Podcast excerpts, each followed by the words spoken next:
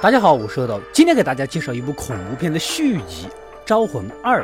想看前传《招魂一》的小伙伴，可以在我以前发布的视频里面搜索名字。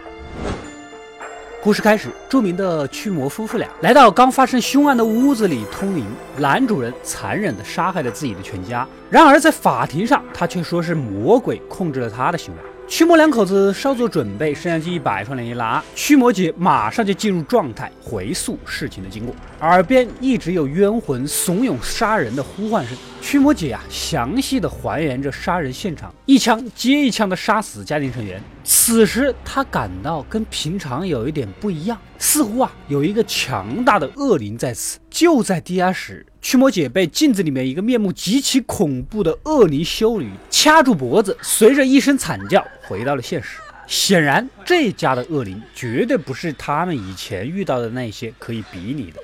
在海对面的英格兰，佩吉是一位有四个孩子的单身母亲。临睡前呢，两个女儿玩起了笔仙，当然了，没有收到任何的回应，两人也就没当一回事儿，睡觉了。结果到了晚上，二女儿感觉不对劲，眼睛一睁，竟然躺在了大厅的地板上。难不成是梦游啊？但是以前从来没有过的呀。大女儿睡得美滋滋，突然被敲门声惊醒，以为是妹妹恶作剧。可妹妹刚刚从楼下走上来，怎么可能是她呢？第二天夜里，二女儿做噩梦，突然开始自说自话，似乎是一个人让她离开房子，否则后果自负，吓得旁边的大姐都不敢关灯睡觉了。小儿子那边呢，也出现了怪事儿，在玩具帐篷里出现了一个可怕的身影。二女儿再次梦游，显然这个屋子里肯定有什么恐怖的东西。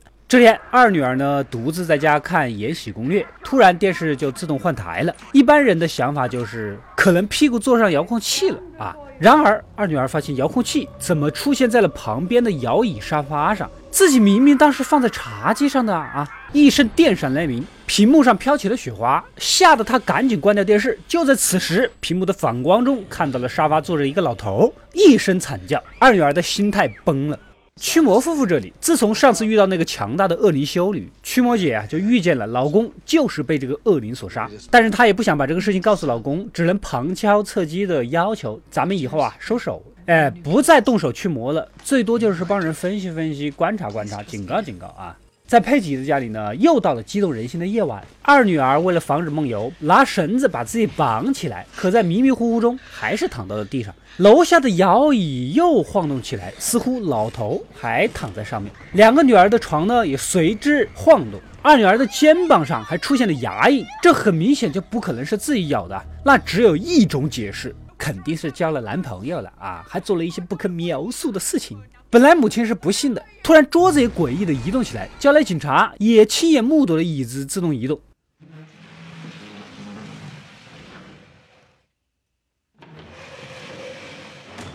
这种事情警察肯定是无能为力的，女警就提议啊，要不请教会的人来调查一下，也许能解决问题呢。驱魔姐这边呢也不好过，那个恶灵修女竟然无缘无故的跟随到了他们的房子，袭击了驱魔姐，又杀死了她老公。清醒过来一看呢，啊，原来刚才在做梦。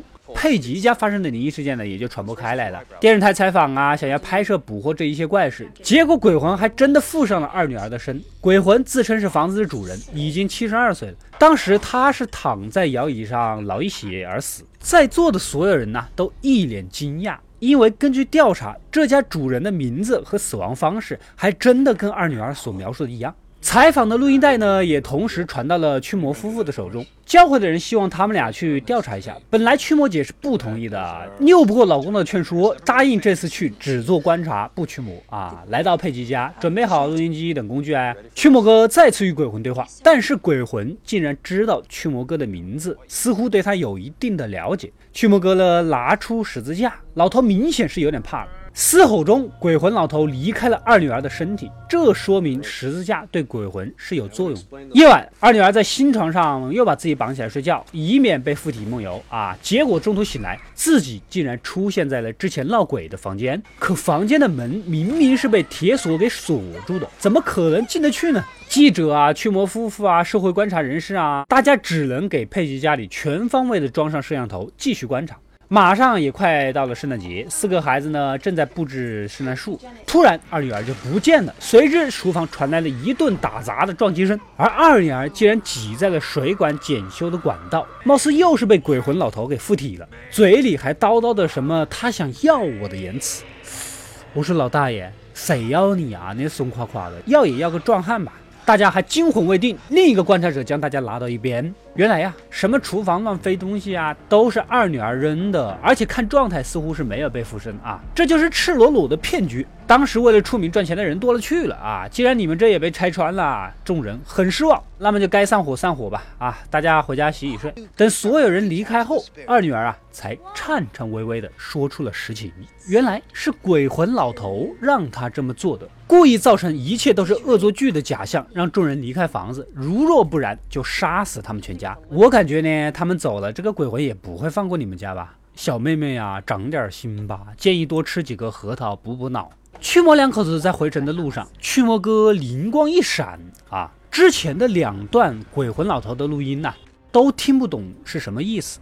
如果是把两个合起来一起呢，那会不会是藏着什么特别的信息？说着，两人赶紧将录音带放好，然后同时按下了播放按钮。果然合起来之后，之前鬼魂的两段听不懂的录音，竟然从单声道变成了立体声。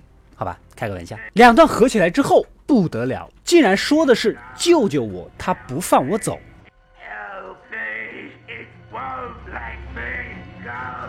话音刚落，驱魔姐瞬间就进入了通灵状态，回到了老房子。原来呀，鬼魂老头竟然是被奴役了，受人指挥攻击佩吉一家，而背后真正可怕的恶灵非常古老和强大，那是谁呢？突然，恶灵修女就出现了，女主被吓回到了现实，两人决定立刻回头救人。在佩吉家，二女儿呢又被控制了，将兄弟姐妹悬在了空中，各种撞击。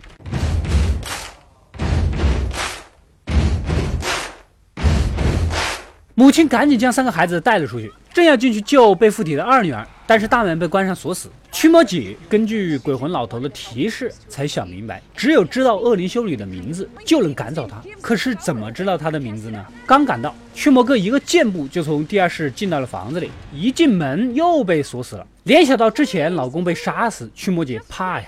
无论如何都不能让老公一个人行动。可驱魔哥救人心切，管不了那么多。进去没多久，就听到了二女儿的尖叫，顺着声音爬过去，却被燃气管给喷伤了眼睛，视线一片模糊。此时电视上出现了教会合唱团的音乐，这应该跟恶灵修女有一定的关系。在门外的驱魔姐啊，只能开始回忆到底如何知道恶灵修女的名字。焦灼中突然想到自己之前呐做的噩梦，他问过恶灵修女是谁，并且他还回答过。还被自己看圣经的时候无意间写了下来。打开行李箱，果然还真就找到了恶魔的名字拼写，就叫黑巴扎黑。屋里的驱魔哥还在搜寻小女孩，在一个房间里，魔化的二女儿突然跳向窗外，驱魔哥赶紧冲上去拉住，但是自己也勉强支撑。地下室的门呢，总算被胖邻居给敲破了。驱魔姐直接冲进去想要救人，然而黑暗的角落里，恶灵修女渐渐的走出来，一声嘶吼就将女主给钉到了墙上，眼看老公和小女孩就会掉下去被穿死，驱魔姐。喊出了恶灵的名字和驱魔咒语，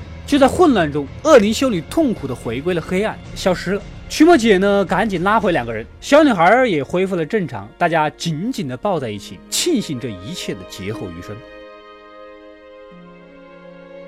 故事到这里就结束了。《招魂二》是根据真实的灵异事件改编的，真实故事在现实看来还是比较有意思的。可是搬上荧幕这点小意思啊，还不足以打动观众。所以电影在拍摄完成之后呢，导演觉得不太过瘾，又新添加了修女这个幕后大 boss，然后把几个演员呐叫回来，重新拍了几场戏。所以呢，其实我们可以看出来，修女和老头的关联性并不是很强。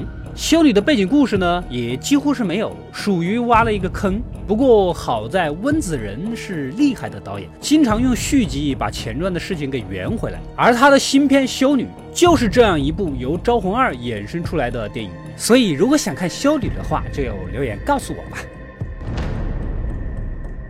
我是阿斗，一个让你沉迷于故事的讲述者，浓缩电影精华又不失它本来的魅力。扫描二维码添加我的微信号，除了能第一时间收到更新，更有独家解读的视频等待你的发掘。扫描它，然后带走我。